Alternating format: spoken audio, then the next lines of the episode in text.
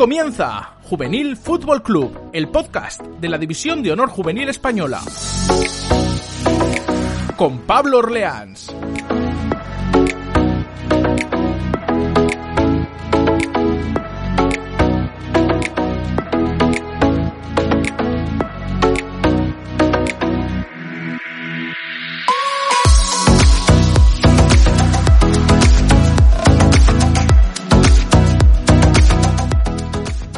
Hola amigos y amigas, bienvenidos a otro programa más de Juvenil Fútbol Club. Ya estamos otra semana más aquí para hablar de una de las categorías más bonitas del fútbol español. Y es que la división de honor juvenil parece, tras mucho tiempo de incertidumbre, que va a volver a iniciarse. Seis meses después de que el balón dejara de rodar en esta categoría, parece ser que vemos la luz al final del túnel. Desde aquella jornada disputada entre el 7 y 8 de marzo de este malogrado 2020, los chavales juveniles de nuestro país vivían con la incertidumbre de no saber cómo se iba a resolver por parte de la Federación Española de Fútbol su situación. Pero tras el comunicado lanzado en las últimas horas sobre las competiciones no profesionales, el fútbol juvenil volverá a los terrenos de juego a finales del próximo mes de octubre, siempre y cuando, eso sí, se haya aprobado el correspondiente protocolo por parte de las autoridades gubernamentales. En unos minutos trataremos este tema en nuestra tertulia de honor.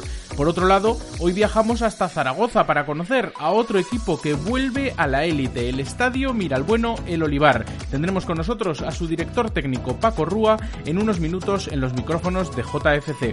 Como siempre, en nuestro programa de hoy comenzaremos con las noticias más destacadas de la División de Honor Juvenil Española que nos trae como cada semana futboljuvenil.es. Estamos, recordad, en las principales redes sociales y os recuerdo también que podéis enviarnos vuestras notas de audio al WhatsApp del programa al 618-588-042. Animaos y sed parte de la comunidad de Juvenil Fútbol Club. Hecho este repaso, vamos al lío. ¡Comenzamos!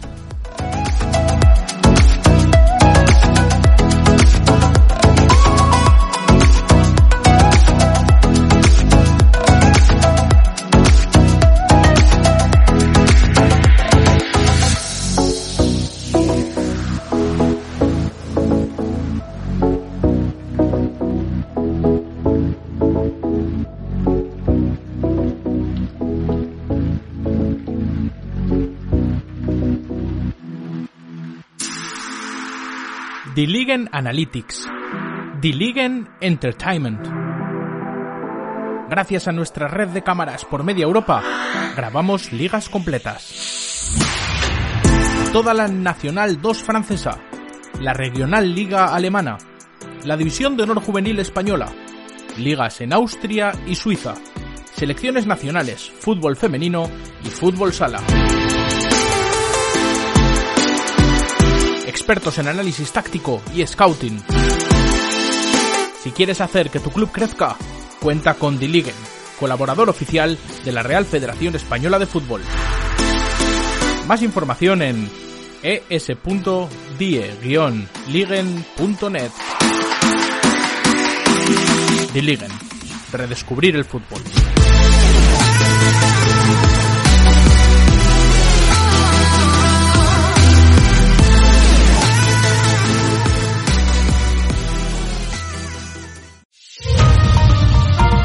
Juvenil Fútbol Club. Noticias de la mano de futboljuvenil.es.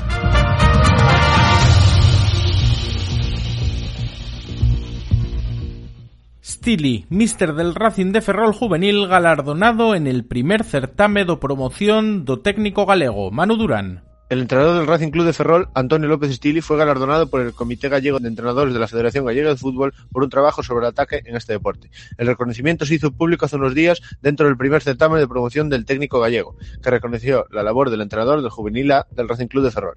El equipo gallego, que luchaba hasta el momento del parón del COVID por la salvación de la categoría, tendrá ahora una nueva oportunidad para seguir en lo más alto del fútbol juvenil con un entrenador que recibió un premio por un trabajo sobre un módulo de ataque para un sistema 4-3-3. No sabemos cómo les irá a los de Ferrol la próxima temporada, lo que sí sabemos es que estarán liderados por un míster que mereció un reconocimiento del fútbol gallego. Gracias Manu, hasta el 14 de septiembre no recomienda la Federación Navarra de Fútbol realizar entrenamientos completos. Amplía información Jesús Martínez. La Federación Navarra de Fútbol lanzó el pasado jueves un comunicado con recomendaciones para los clubes de la comunidad foral. La resolución del director gerente del Instituto Navarro de Deportes recomienda no disputar entrenamientos completos hasta el próximo 14 de septiembre. A partir de esta fecha se permitiría realizarlos entrenando hasta entonces de forma individual. Una resolución que aboga por trabajar el buen desarrollo del fútbol así como la salud de todos los participantes. Gracias Jesús. En el grupo 3 ya hay partidos amistosos de pretemporada. Nos lo cuenta Jorge Hierro.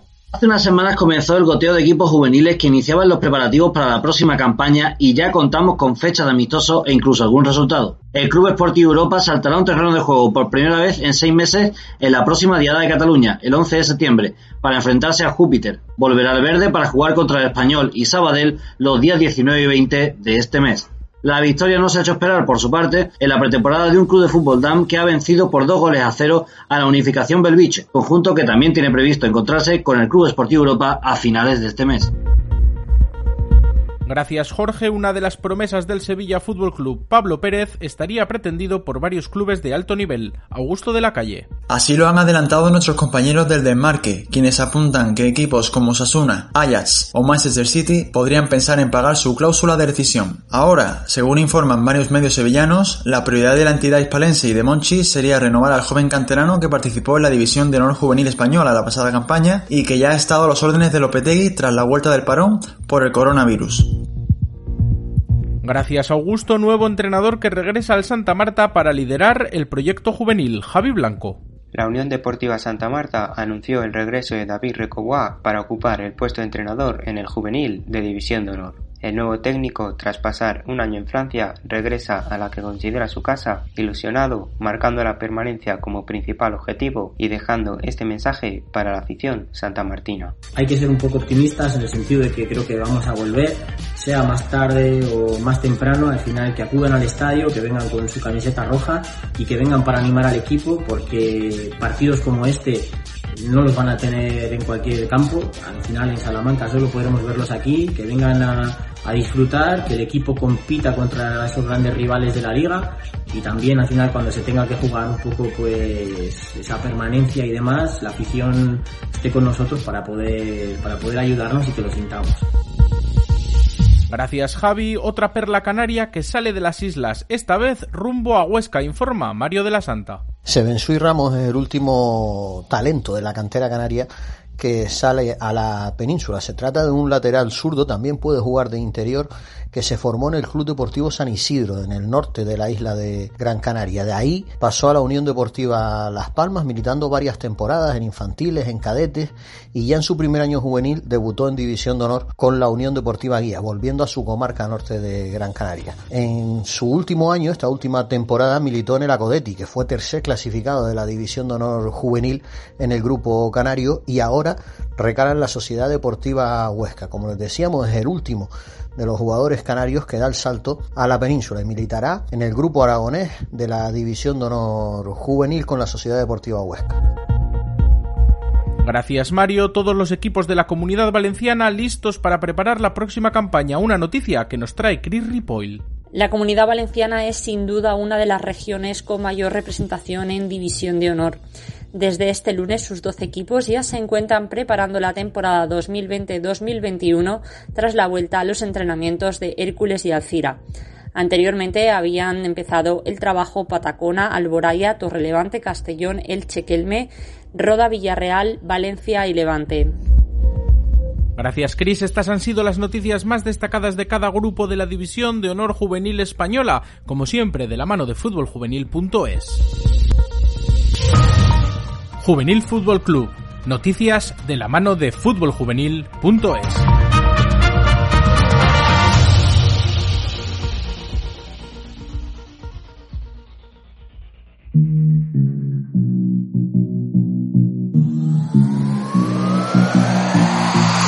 Participa en Juvenil Fútbol Club y envíanos tus audios para poder escucharte. Preguntas, dudas, mensajes de apoyo a tu equipo, anima a los jugadores. Cualquier cosa que se te ocurra, siempre con respeto, envíanos tu audio de WhatsApp al número de Juvenil Fútbol Club. Apunta y forma parte de nuestra familia. Recuerda, audios de WhatsApp al 618-588-042. 618-588-042 y forma parte del podcast de la División de Honor Juvenil Española.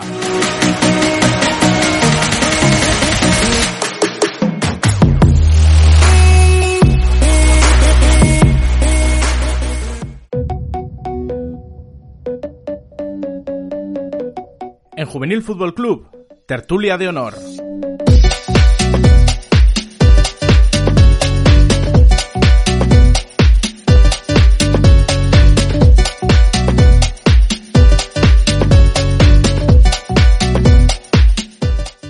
Y seguimos en Juvenil Fútbol Club y nos vamos ya a nuestra particular y tradicional tertulia de honor. Y hoy, para hablar del tema que nos compete en el día de hoy, están con nosotros nuestros compañeros Jorge Hierro. Muy buenas, Jorge, ¿qué tal? ¿Cómo estás? Hola, muy buenas, Pablo. Muy bien. ¿Qué tal? ¿Cómo estás? Por aquí andamos y también está por ahí Jesús Martínez. Hola, Jesús. Hola, buenas. ¿Cómo va todo por el País Vasco? Bueno, aquí ya se han ido las olas de calor y andamos aquí ya con nuestro tiempo habitual.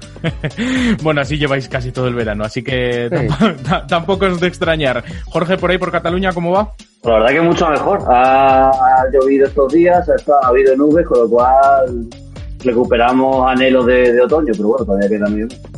Bueno, pues eh, las nubes parece que también se están despejando en cuanto a la división de honor juvenil y es que desde que este lunes 31 de agosto la federación lanzó un comunicado acerca del inicio de las competiciones no profesionales, entre ellas está también, lógicamente, los juveniles y nuestra división de honor juvenil que, según rezaba ese comunicado, empezaría la competición a finales del mes de octubre. No se sabe aún la fecha exacta, no se sabe todavía nada, pero bueno, primeras valoraciones vuestras acerca de este comunicado de la federación. Empieza en octubre, ¿cómo, cómo veis esta noticia? A ver, yo creo que es un poco un pasito más al anterior, pero estamos igual. No tenemos ni cómo ser el formato de competición, ni el día exacto, o sea, con todos los problemas que conlleva. Habrá gente que ha empezado a entrenar, otros se intentan ajustar. Hay campos donde igual no te dejan entrenar hasta no tener fecha de competición sea, un poco, un pasito más, pero sin ser algo definitivo. A mí, por sacar algo mínimamente positivo, me parece interesante que por lo menos ahora sabemos que mínimamente tienen en mente la existencia del fútbol juvenil, porque eh, han, ya dan una, una, mínima base de que si, si va a haber fútbol juvenil será a finales de octubre. Y bueno, durante todo octubre va a haber mucho fútbol con el que bueno se puede ver eh, cómo se puede normalizar una, un ejercicio de competición deportiva eh, a pesar de, del COVID.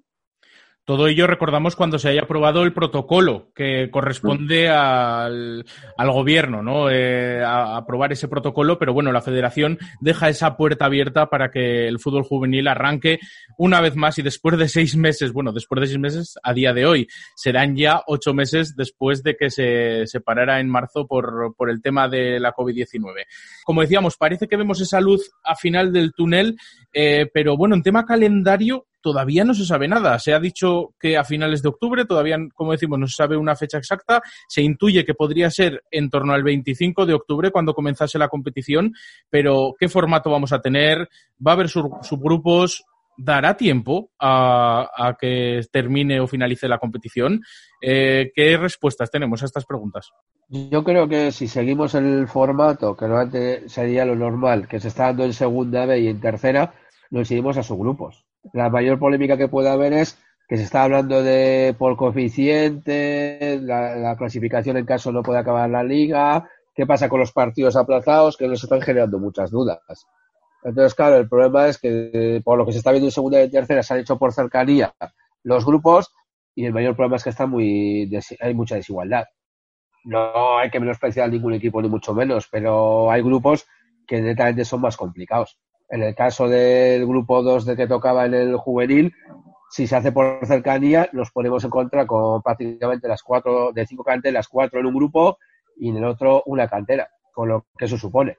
Entonces ya se está viendo en segunda B y en tercera los grupos que entiendo que se puede hacer por cercanía, para menos de movilidad o lo que sea, pero a nivel deportivo el nivel es dispar de un grupo a otro. Pero al final eh, para temas sanitarios quizá es lo más conveniente, ¿no? Eh, que haya cuanto menos contacto posible, que se muevan lo mínimo posible y además como puede haber problemas con temas de, de comunidades autónomas, de que quizá una comunidad autónoma puede entrar en distinto estado de alarma y otra no, al final que estén por cercanía puede ayudar a que la competición siga su curso. ¿Cómo lo ves, Jorge? Es muy complicado y creo que de hecho ya lo hablamos hace unas cuantas semanas sobre, sobre si, saltarnos la pregunta del debate de ¿queremos fútbol a toda costa o, o, no? ¿Es conveniente o no? Porque en este caso eh, sabemos que si vuelve el fútbol juvenil de la forma de la, del formato en el que venga, ya sea reflejándonos en lo que han hecho para segunda B y tercera, como, como si es de cualquier otra forma, eh, no tenemos ninguna garantía de que se pueda acabar la competición. Y estos rumores, eh, o bueno, estas reuniones previas a las que se está planteando lo que ha comentado Jesús sobre los coeficientes, a mí me deja más preocupado que otra cosa, porque ya luego, aparte del problema de que si dividimos en su grupo y por cercanía a, cada grupo, y te puede tocar, como ha comentado también Jesús, en el grupo de la muerte, con, con los cuatro filiales de grandes canteras de, de tu comunidad, si encima te ha tocado aplazarte dos partidos y de cuatro que te ha tocado jugar y los otros dos has empatado uno y has perdido otro, de luego va a tener un coeficiente muy malo para seguir avanzando la temporada por muchos partidos que luego vaya a ganar. Entonces, bueno, no sé, eh, si habría que replantearse más debates sobre cómo queremos que empiece el fútbol, si, tiene que empezar a dar la situación del COVID o no, y no sé, la verdad que la situación es complicada. Vamos a explicar un momento antes el tema de los coeficientes que, ya habéis comentado.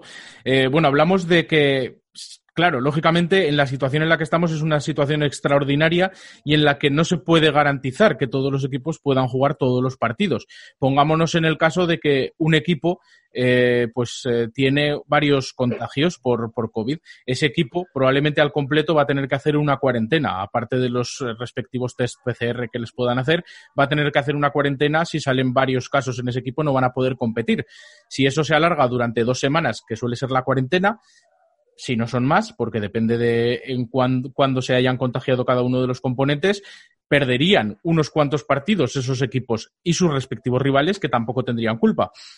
¿Qué pasaría? La federación sí que es verdad que parece que se ha guardado varias fechas, ¿no? Para, para recuperar algunos partidos, pero no podemos hablar, empezando en octubre, que vaya a haber muchísimas fechas disponibles para recuperar partidos. Entonces podemos tener el caso de que a final de temporada o a mediados de temporada o cuando termine esta primera fase con los subgrupos, pueda haber equipos que hayan disputado cinco partidos y otros hayan disputado ocho, por poner un ejemplo.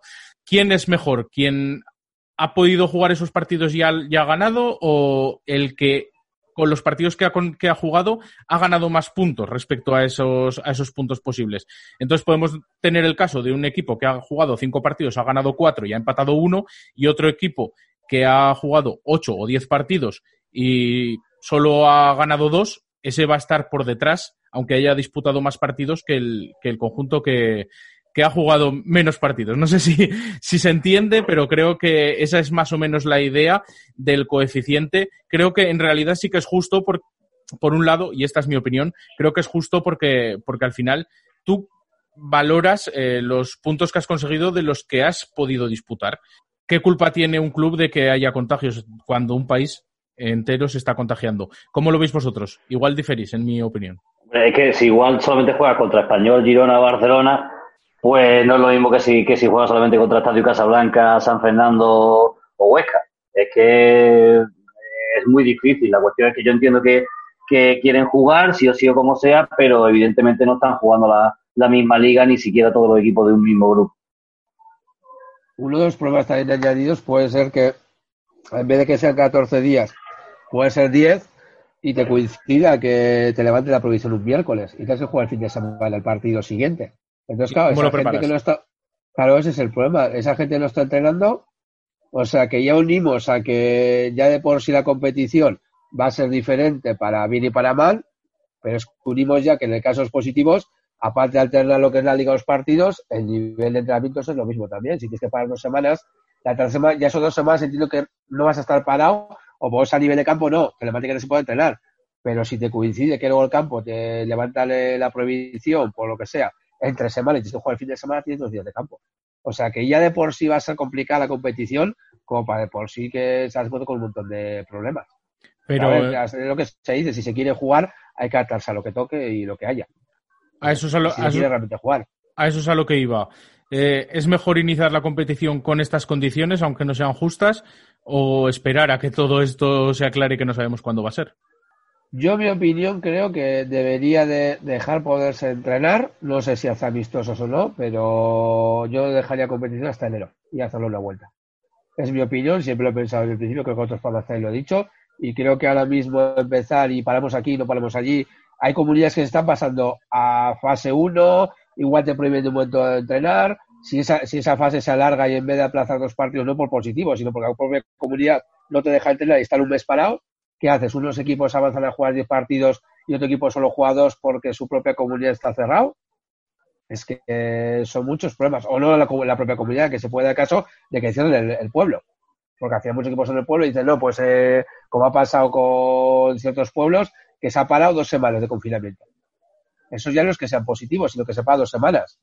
Entonces yo, yo la situación tal como veo ahora, yo dejaría, si permitía, dentro que se, sea capaz cada pueblo, cada, lo que admita cada uno entrenar, pero no volvería a competir hasta dentro.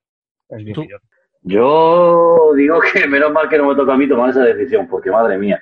Pero sí que comulgo un poco con Jesús, yo creo que hasta 2021 por lo menos no vamos a tener nada mínimamente claro de, de cómo organizar de cómo gestionar eh, el ejercicio deportivo y me parece que vamos a estar ahí poniendo parches hasta entonces para, para poder continuar. Y, pero, pero como digo, es que menos mal que no me toca a mí esta decisión, porque claro, decirle a la gente que se va a quedar sin fútbol hasta, o a los chavales que juegan en División de Honor que no van a poder jugar, ya llevan sin jugar seis meses, que no van a jugar hasta dentro de otros cuatro más, pues hombre, no sé. Es muy difícil la decisión, la verdad. Es que pongamos, pongamos un ejemplo claro. El País Vasco, si se hace por cercanía, Vizcaya, que es donde parece que estamos un poco peor, con Paco el Estado, con Madrid, con Patriota, no sé qué. Si de repente Vizcaya, el gobierno vasco, decide pasar a una fase 1, donde está restringida la movilidad, si somos 10 equipos de la misma liga, es inviable que juguemos. Entonces, ¿qué hacemos? ¿Un mes o no jugamos en la competición, juegan los demás? Luego, ¿cómo hacen los porcentajes? Tal? Es que es un problema. Y ya entiendo que no se han mezclado las, las provincias, comunidades intentan hacer así, pero es un problema. O de, esos, o de esa liga cierran tres pueblos durante dos o tres semanas, la liga no podemos avanzar. Va a haber equipos que jueguen cuatro partidos porque no le toca a ninguno de esos rivales y otros que jueguen uno. Entonces, si no se da unos mínimos que ahora mismo yo creo que no se dan. Puedes arrancar y lo que sea, pero todos son incógnitas. Es echar para adelante porque todos queremos fútbol. Yo soy el primero y lo entiendo, pero es un poco experimento. No tengo muy claro que vayamos a avanzar hasta dónde. ¿Y si llegamos a enero y estamos en la misma situación? Porque pero ha habido margen para intentar corregirlo. De momento, de momento nada nos garantiza que vaya a haber una vacuna en enero, nada nos garantiza que... Y en diciembre del año que viene que los rebrotes no se alarguen o que haya una tercera ola, porque yo de aquí ya no, no digo que no puede pasar cualquier cosa. Eh, no sé, ¿cómo, ¿cómo, veis? Si llegamos a enero y, esa situación sigue como ahora, ¿qué pasaría? ¿No se sigue sin reanudar la competición? Bueno, pero es que a día de hoy lo único que tienes a mano es tiempo, es margen de encontrar más tiempo para poder solucionar eh, problemas que se te pueden ir yendo encima. Y además, que si empiezan las máximas categorías, primera, segunda división y tercera, antes y segunda vez tendremos una, un panorama mucho más interesante sobre cómo se gestiona el fútbol, sobre cómo se gestiona un rebrote en medio de la jornada 5, sobre cómo, sobre cómo podemos paliar los problemas que vayan surgiendo. Pero va a haber un mes y medio de, diferencia entre que empiece el fútbol profesional y en que empiece la división de honor juvenil según las fechas que nos ha dado la federación. Y el, el virus puede tardar en incubar 14 días, un mes y medio es muy poco tiempo. Yo creo que, a ver, a una, yo no está descarado plantearlo una vuelta a partir de enero porque prácticamente si quitas dos semanas en Semana Santa, tal, en cuatro meses juegas a una vuelta a una competición. Te entiendo que una vuelta es más justo, menos justo, lo que sea, pero cuatro meses. Pero si aquí estamos planteando jugar una liga de desde ahora hasta mayo, que pueden ser seis, ocho meses o si quieres hasta junio, lo que sea, sin saber si los dos primeros o tres primeros meses vamos a poder completar ni una primera vuelta. sí que es verdad, sí que es verdad que sí que es verdad que si empezamos en octubre hay más fechas en caso de que haya que aplazar partidos y demás. Si empiezas en enero no puedes aplazar nada. Claro, pero se entiende que si empieza en octubre la liga es más larga. Se entiende que se hace a dos vueltas. ¿Qué pasa si, si a ver, siempre existe la posibilidad pero claro, vas a cambiar las reglas durante la competición de decir, ostras, como esto no, no funciona muy bien, a partir de enero, no, acabamos la primera vuelta y sabes quién pueda. A Y mitad de la competición vas a cambiar las reglas. Y plantear una competición desde el principio, como todavía no se sabe, plantear una competición desde el principio más corta. Claro, una vuelta, yo creo que sería, y si se puede se juega a segunda vuelta o no, pero que todo el mundo lo sepa, porque no es lo mismo jugar a una liga de 20 partidos o de 15 o 16 partidos que decir, no, 8 partidos, y si empiezas mal y encima te ha tocado la liga, te ha tocado, pues más gente juega ese por descender. Que la gente no es lo mismo. Yo creo que el nivel ya de riesgo de los partidos, de voy a apostar o no, me pongo a defender y a ver si suena la flauta, la- yo creo que los planteamientos de los partidos son muy, muy diferentes. Y cambiar durante la competición las reglas es un problema añadido. Claro, y también jugar, jugar un partido, o sea, una, una competición a una vuelta, eh, eso también supone que muchos clubes no van a poder jugar en su campo contra el equipo contra el que quieren jugar o contra el máximo rival de la categoría y quizá eso también dicen esto es injusto. Ya, eso también Bueno, pero hay otros partidos en los que ellos son los favorecidos. Entonces, en, ese, Claro. en ese caso sí que es verdad que yo creo que no, que no habría demasiado problema. Sí que es verdad que hay partidos que no puedes jugar en casa, pero es que, o sea, pero- sí, que no puedes jugar en casa, pero tu rival en casa tampoco podrá jugar ese partido en casa, con lo cual ahí, to- ahí todo el mundo pierde por igual, creo yo. Eh, es no un sé- complejo. Bueno, pues vamos a dejarlo aquí. Como decimos, hay muchas incógnitas, no sabemos muy bien qué es lo que va a pasar. Eh, lo que sí sabemos y lo que parece que, que va a ser es que la federación tiene intención de comenzar las competiciones juveniles, la división de honor juvenil parece que tiene intención de comenzarla en octubre. Veremos a ver si ese protocolo se lleva a cabo, se sostiene y se puede comenzar eh, la, competición. Va a estar complicado, no sé si queréis a modo de conclusión dar algún pequeño mensaje. Todos estamos deseando empezar. A quien le gusta el fútbol, aunque con más esto no sé qué, hay que tener paciencia e ir adaptándose. No hay más, porque ves al final grupos de coordinadores, ves tal, cómo hacer esto, tal.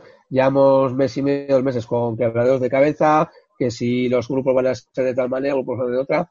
Yo creo que es arrancar, entrenar, disfrutar, sobre todo semana a semana, lo más importante, porque no sabes la semana siguiente dónde vas a estar, si vas a entrenar o no vas a entrenar, viendo el panorama, y poco más. A quien le gusta el fútbol, pues eh, cuidarse un poco y saber que tiene que tener responsabilidad, y sobre todo disfrutar, más que semana a semana, incluso día a día a día. Porque no sabes si hoy vas a entrenar y mañana alguien da positivo y no puedes ir a disfrutar de lo que te gusta. que seamos responsables, que nos cuidemos, que lo más importante es que, que tengamos salud nosotros y los de nuestro alrededor y que lo demás ya vendrá. Y que si, si somos responsables y nos cuidamos todos, al final acabaremos teniendo fútbol y al final acabaremos disfrutando. Pero lo más importante es que nos cuidemos. Pues lo vamos a dejar aquí con estos dos mensajes positivos, responsabilidad y disfrutar de, de cada día, como decía Jesús, no solo en el fútbol, sino en la vida, ¿no? En general, ya vamos a dar un mensaje positivo para todos aquellos que, que nos estén escuchando. Eh, responsabilidad y disfrutar. Jesús Martínez, muchas gracias por haber estado hoy en esta tertulia y a ver cómo evoluciona todo. Muchas gracias, Pablo. Jorge, lo mismo, desde Barcelona, que vaya muy bien y a cuidarse y a disfrutar, como hemos dicho. Muchas gracias, Pablo, igualmente. Bueno, pues aquí dejamos la tertulia de honor de hoy. Eh, seguimos con más contenido aquí en Juvenil Fútbol Club.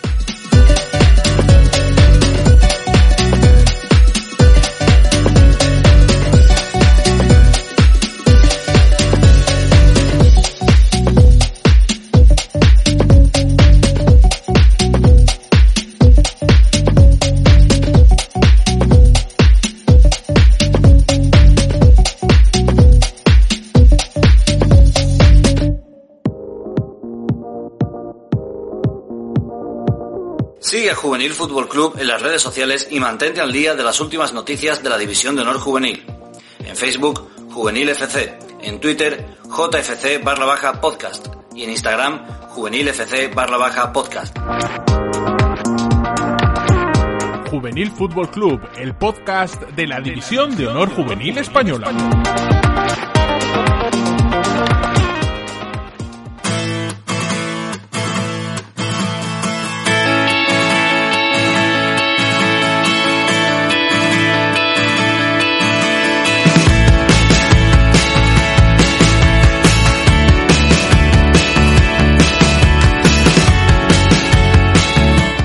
Final de Juvenil Fútbol Club y ahora nos vamos, como ya os hemos adelantado, hasta Zaragoza para conocer a otro equipo que estará la próxima temporada en la División de Honor Juvenil Española, en este caso en el Grupo 3. Y ya tenemos por aquí con nosotros al director técnico del Estadio Miralbueno El Olivar, Paco Rúa. Muy buenas, Paco, ¿qué tal? ¿Cómo estás? Hola, buenos días. Pues muy bien, ya es importante en las fechas que estamos. Pues sí, bueno, en primer lugar, antes de nada, enhorabuena por este ascenso que supongo que había ganas, ¿no?, de volver otra vez a la élite del fútbol juvenil. Muchas gracias. Eh, sí, evidentemente, eh, estar en la máxima categoría juvenil para nosotros es importante y bueno, pues eh, intentaremos estar todo el tiempo máximo posible. Sí, porque además ha sido rápido la vuelta a la élite. Un año después, una temporada en Liga Nacional y ya otra vez de nuevo en el fútbol juvenil al máximo nivel. La verdad es que confiábamos muy mucho en la plantilla que, teníamos eh, este año en Liga Nacional de Juveniles. Era un equipo que, venía desde abajo eh, de nuestra estructura, el 80-90%, el 90% eran jugadores de casa de, siempre, que venían desde muy abajo y venían de, hacer una, de tener una trayectoria eh, importante y confiábamos mucho en ellos. Y además tenemos la suerte de que prácticamente el 90% de la plantilla se mantiene, o sea que era una plantilla joven. Y como decías, eh, fue una temporada, no sé si podemos decir tranquila, pero sí que erais líderes claros del Grupo 6 de Liga Nacional, cinco puntos sobre el Santo Domingo cuando se canceló la temporada y 12 por encima del filial del Zaragoza, 12 por encima del Real Zaragoza B. Eh, yo creo que estos son buenos números, ¿no?, para un estadio Miral Bueno Olivar. Sí, la verdad es que satisfechos de cómo se dio hasta hasta el famoso mes de marzo que tuvimos que parar. Eh, sí que es verdad que todavía teníamos que enfrentarnos a nuestro rival directo, el Santo Domingo Juventud, y bueno, pero las circunstancias se dieron así, y bueno, pues la verdad es que desde el principio eh, prácticamente estuvimos al 100% las jornadas de líderes, y bueno, pues eh, al final tuvimos el premio que nos hubiese gustado terminar, pero evidentemente se dieron las circunstancias que se dieron, por todos conocidas, y conseguimos el ascenso eh, antes de tiempo. Y si miramos un poco la trayectoria en los últimos años del Estadio Miral Bueno Olivar, sí que vemos que va y viene a la División de Honor Juvenil. ¿Cuál sería esa clave para mantenerse ya de una vez por todas y consolidarse en la máxima categoría? Algo que, que tenemos muy claro en nuestro proyecto es que debemos de fomentar y potenciar muchísimo nuestra propia cantera. Somos un club con 42 equipos, con 600 futbolistas. Y esto nos ha llevado muchísimo tiempo el hacerlo y el seguir progresando. Y estamos convencidos de que nuestro futuro se basa principalmente en que nuestros jugadores creados desde abajo lleguen a nuestro primer equipo. Y eso será lo que nos dé eh, pues fiabilidad y, sobre todo, eh, continuidad en la máxima categoría partiendo también de la base de que es muy difícil ¿eh? estar en la máxima hmm. categoría y más en el grupo 3 que nos enfrentamos a equipos profesionales y que prácticamente la totalidad de los equipos, excepto dos o tres, eh, sus futbolistas en juveniles ya son profesionales. Pero si, si miramos esa trayectoria, también vemos ese éxito que se consiguió en la temporada 17-18, sextos en la máxima categoría del fútbol juvenil de un equipo que prácticamente ha estado militando pocos años dentro de su trayectoria, aunque lleva, ya, ya ha llevado varias temporadas en la élite, pero quedar sexto supongo que fue un hito increíble, ¿no? Para, el club. la verdad es que fue motivo de satisfacción y de orgullo la grandísima temporada que hicimos. Hicimos, pues la verdad es que un año magnífico. Eh, estuvimos durante todo el año eh, luchando por los puestos altos de la tabla e incluso llegamos a liderarla en el mes de noviembre durante dos o tres jornadas y bueno, pues la verdad es que muy satisfechos por ello y más cuando, bueno, pues el Estadio Mirabel Olivar había estado en otras, en un par de ocasiones en la máxima categoría y esta era la tercera vez que llegaba y era la primera vez que mantenía eh, dos años seguidos en la misma categoría. Comentabas antes que tenéis muchos equipos eh, de fútbol, pero aparte, Estadio Miral Bueno Olivar no solo es fútbol, hay muchas más disciplinas dentro del club. Sí, esto es un club social y deportivo donde pues el deporte es primordial y, bueno, pues tenemos baloncesto, pádel, tenis, natación, waterpolo, no me quiero dejar ninguna, eh, frontón, eh, eh, ajedrez, hay muchísimas actividades que, que, hace el club y bueno, pues una de ellas es el fútbol. Y además muchas de ellas a alto nivel, también hay que decirlo. Sí, sí, sí, históricamente, sobre todo en lo que es natación, eh, este club ha estado siempre en la élite. Bueno, volviendo ya al fútbol, eh, ¿la clave para este año sería la permanencia, el objetivo, o sería buscar esa ambición y conseguir un puesto como, como hace unas temporadas que se quedó sexto? Bueno, tenemos que estar con los pies en el suelo, ¿no? Eh, tenemos la ventaja de que, como te decía antes, eh, la plantilla la tenemos confeccionada ya desde el año pasado. Es un equipo que viene jugando juntos de hace muchísimo tiempo creemos que tiene un muy buen nivel para competir en División de Honor Juvenil, pero sí que es verdad que jugando en el grupo 3 es muy difícil y bueno, pues intentaremos como objetivo primordial el mantenernos en la categoría.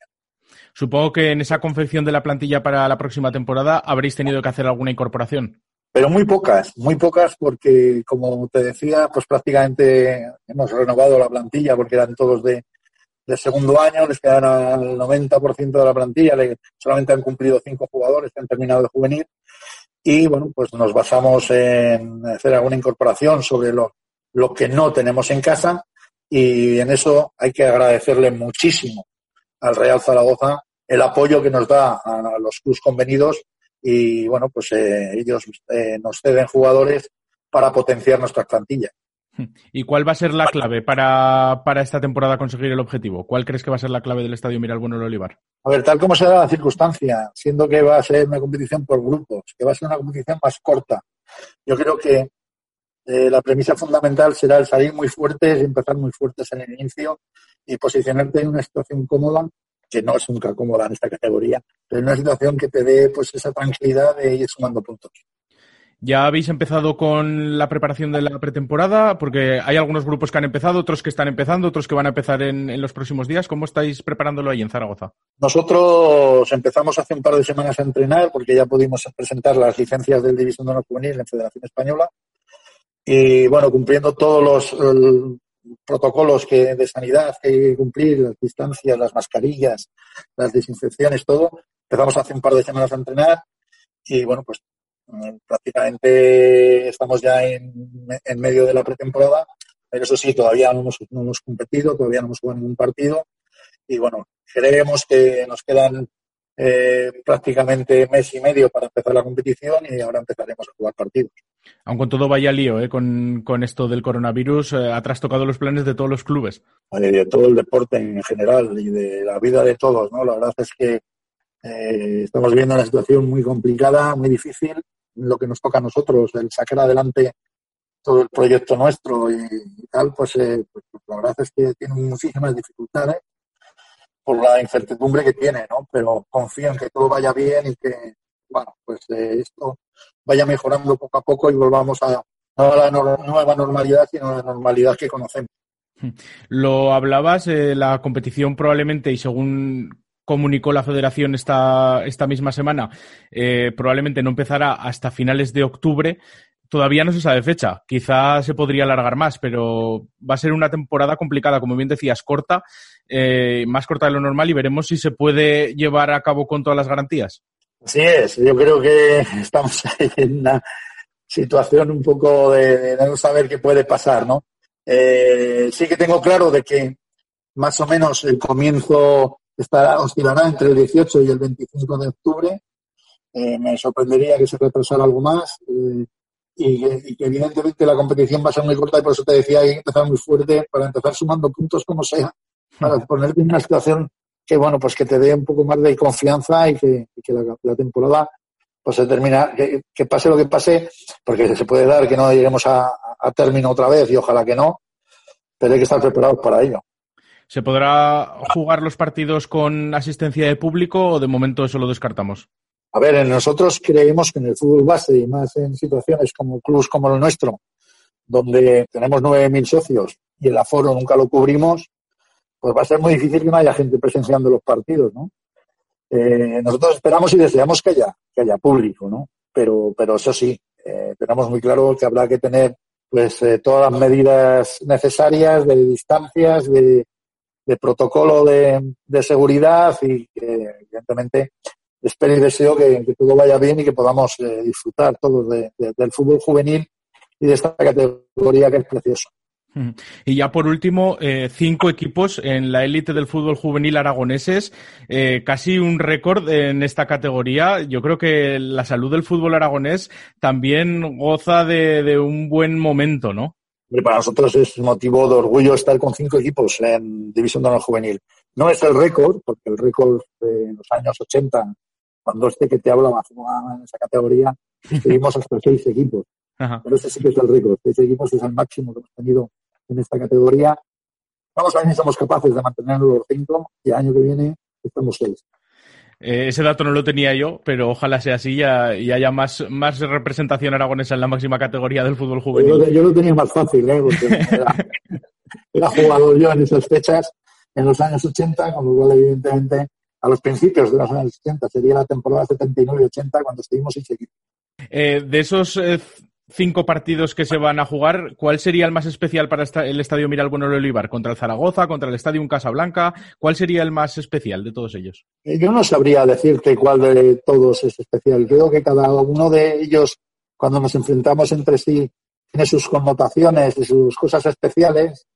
Y todos ellos son muy bonitos de, de disputarlos y de disfrutarlos, de verlos. Y bueno, pues evidentemente no, sabría decirte cuál es especial. Seguramente para los futbolistas el más especial será jugar contra el Real Zaragoza, ¿no? Hmm. Porque al final es el, equipo y el club que, bueno, pues está en la élite. Y bueno, y ahora también es Sociedad Deportiva Huesca, ¿no? Pero, pero la historia del Real Zaragoza en esta categoría es amplia y además, pues todavía figura como campeón de España, con lo cual evidentemente eso nos, me imagino que a los futbolistas les dará un plus. Pero a mí en concreto cualquiera de los cinco partidos tiene sus cosas especiales. Pues eh, Paco Rúa, director técnico del Estadio Miralbueno Olivar, muchas gracias por atendernos, por estar aquí con nosotros y mucha suerte de aquí en adelante que el, equipo pueda conseguir los objetivos marcados. Pues muchas gracias a vosotros y a vuestra disposición siempre que queráis. Pues aquí lo tenían, a Paco Rúa, el director técnico del Estadio Miralbueno El Olivar, que está preparando con mucha ilusión y con mucho esfuerzo un proyecto para, quién sabe, si conseguir estar en la categoría máxima del, del fútbol juvenil la próxima temporada.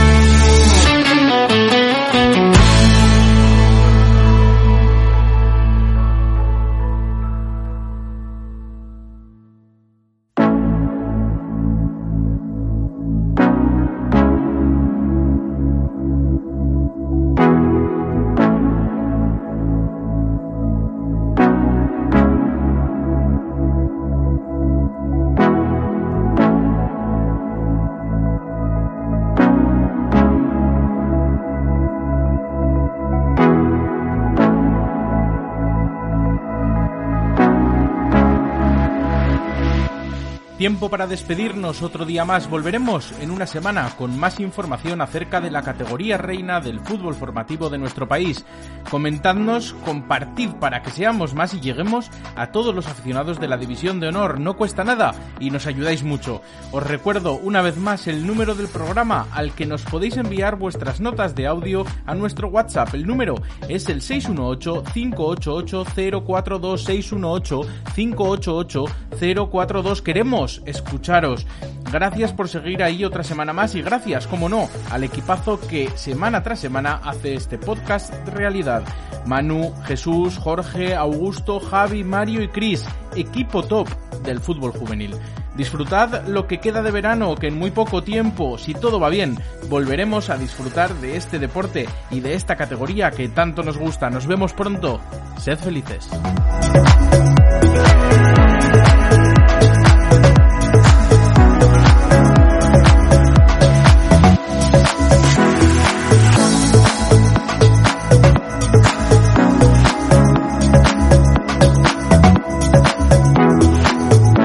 Juvenil Fútbol Club, el podcast de la División de Honor Juvenil Española.